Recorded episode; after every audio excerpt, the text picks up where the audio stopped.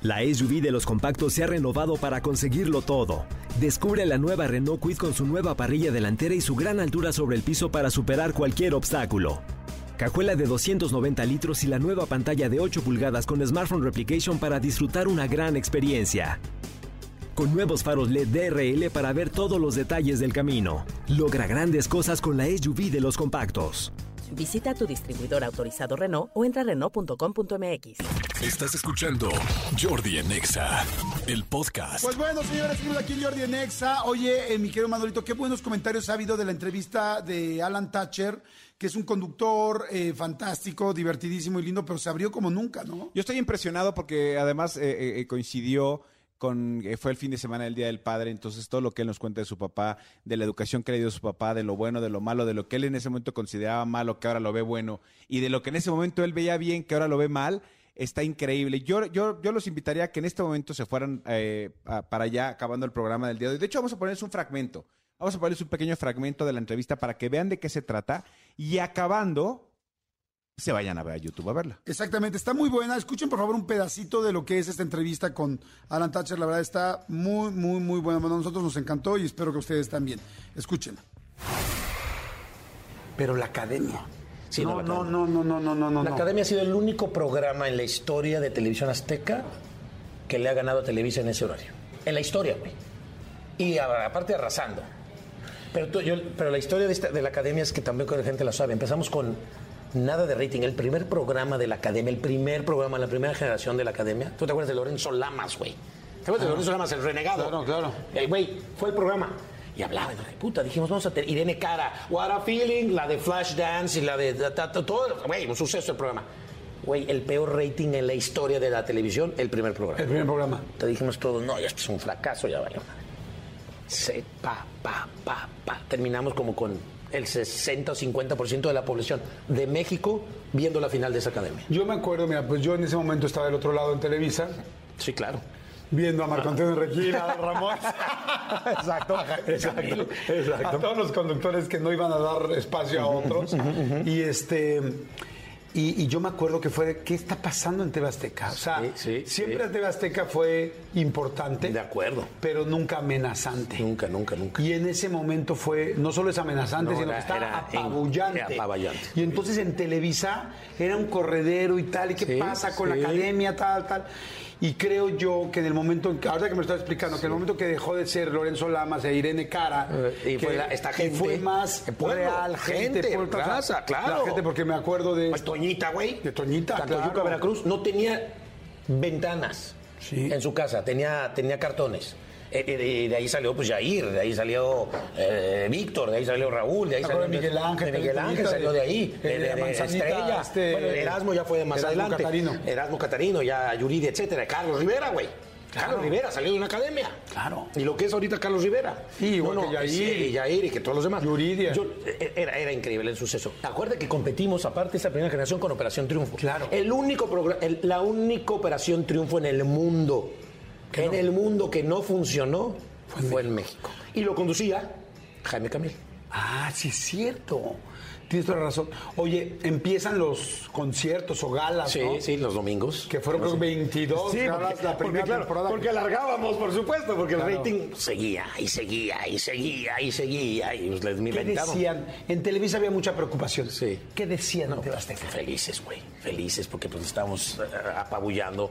Es que también para Televisión Azteca fue como un shock, güey.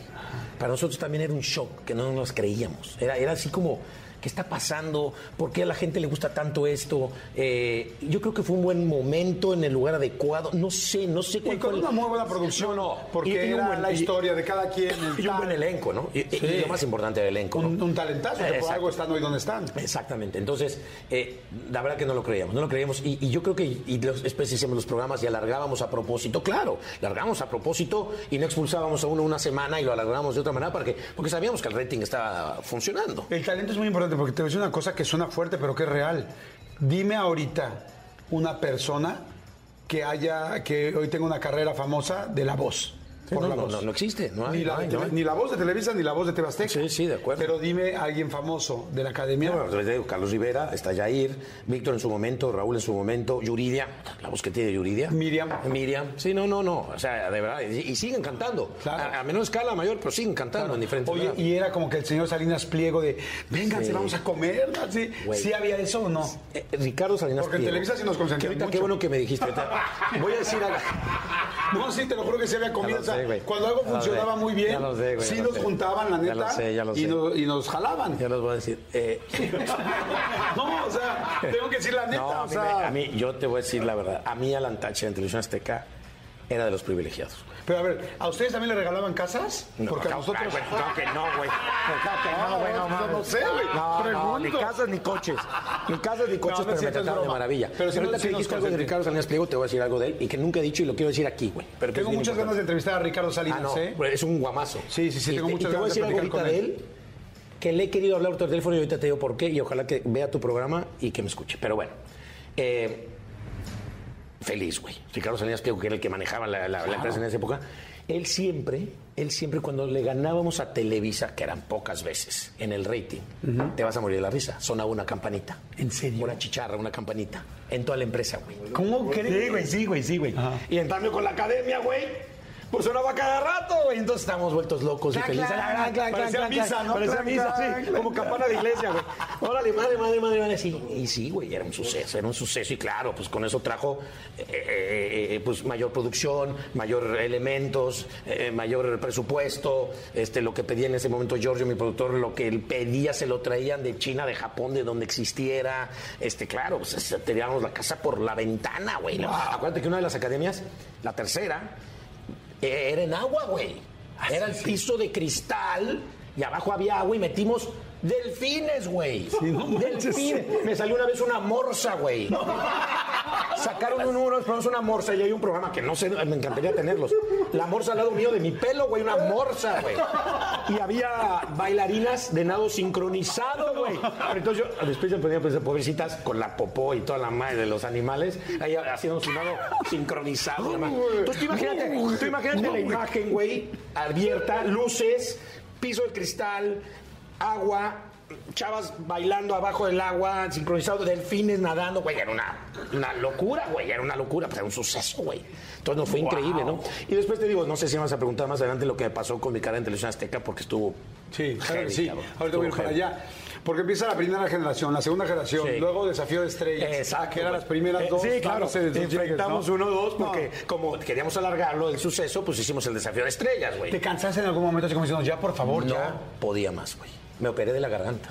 Me tuvieron que operar de los nódulos en dos ocasiones porque ya no podía más de la voz. Porque aparte no solamente era el programa de cuatro o cinco horas, era el programa diario. Teníamos un programa de una o dos horas diarias.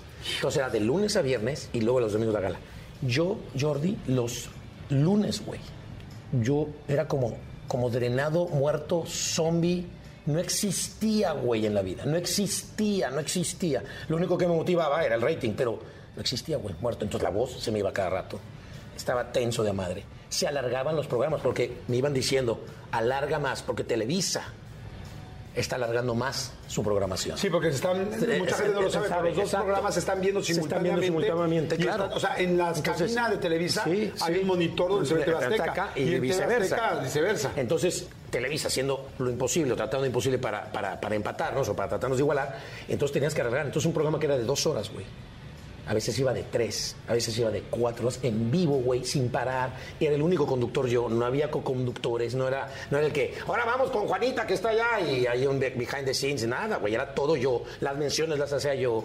eh, eh, de memoria, muchas veces con el chicharo, eh, no hay pregunter porque, puta, entonces era, era, era horrible. Yo odiaba a mi productor con todo el alma, con todo el alma. Y el cabrón, lo tengo que decir, era un genio. Sí, Giorgio Aga. Giorgio Arezu, era un genio el cabrón.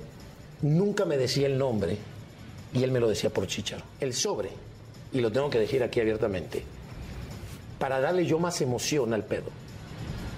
El güey no venía escrito en el sobre, O sea, estaba en blanco. estaba en blanco.